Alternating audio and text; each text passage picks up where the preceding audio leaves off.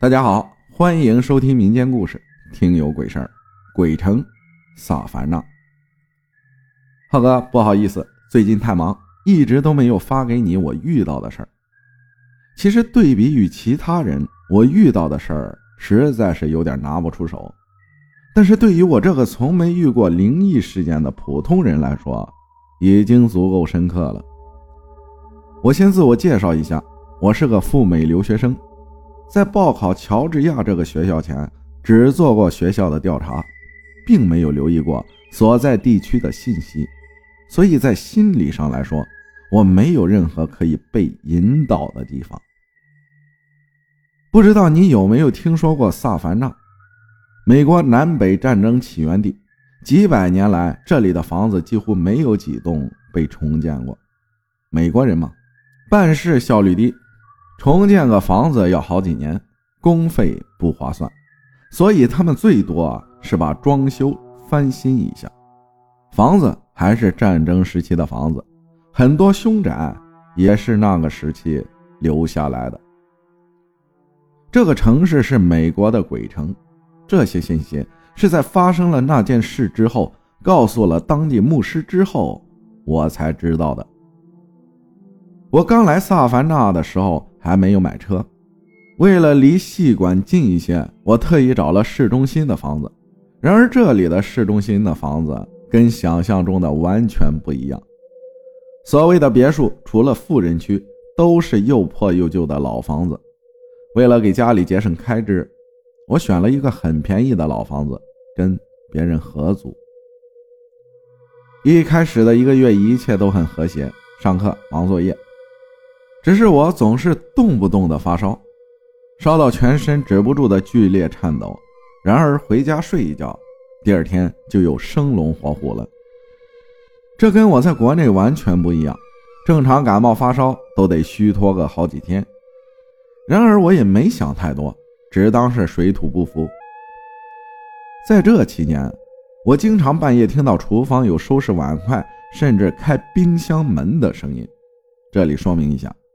我住在二楼，跟我住同一层的有另外两个室友，一个住我对面卧室。我们俩房间往前有个走廊，走廊穿过厨房，厨房旁边是另一个室友的卧室。这样的声音几乎每周都有个几次，后来甚至天天都有。有一天，那两个室友都在，我就问他们怎么课业这么忙，半夜还在厨房弄吃的。然而，他们告诉我说，他们从来没有半夜在厨房待过。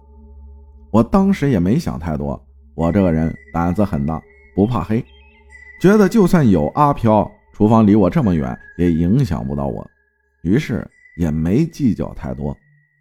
然而，那一天晚上，我照常时间睡觉，可是睡到快半夜三点，突然就莫名其妙的醒了，怎么也睡不着。紧接着就听到我房间靠外的墙壁传来很急切的咚咚咚的声响，我当时一下就出了一身冷汗。为什么？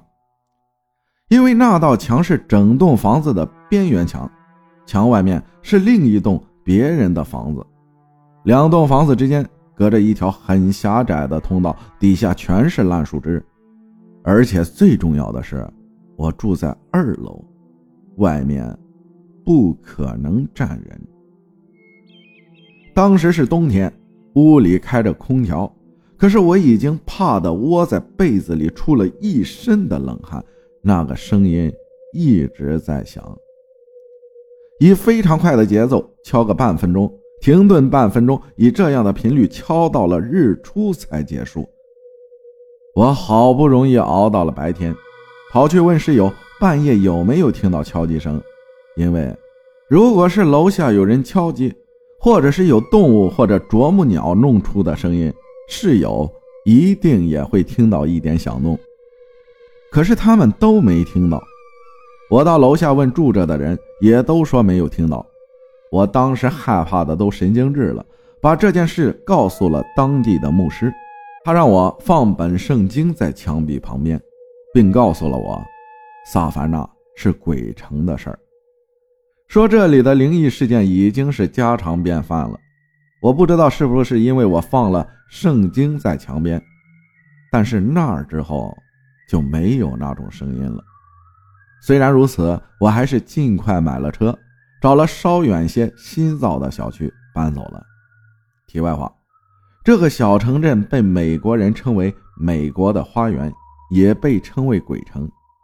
关于它的一些历史，可是在网上查到很多，有兴趣的朋友可以去搜搜。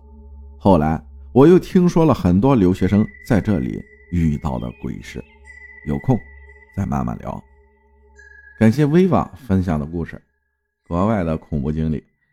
嗯，放本圣经可以，我想的是放个那个符，会不会管用呢？感谢大家的收听，我是阿浩，咱们下期再见。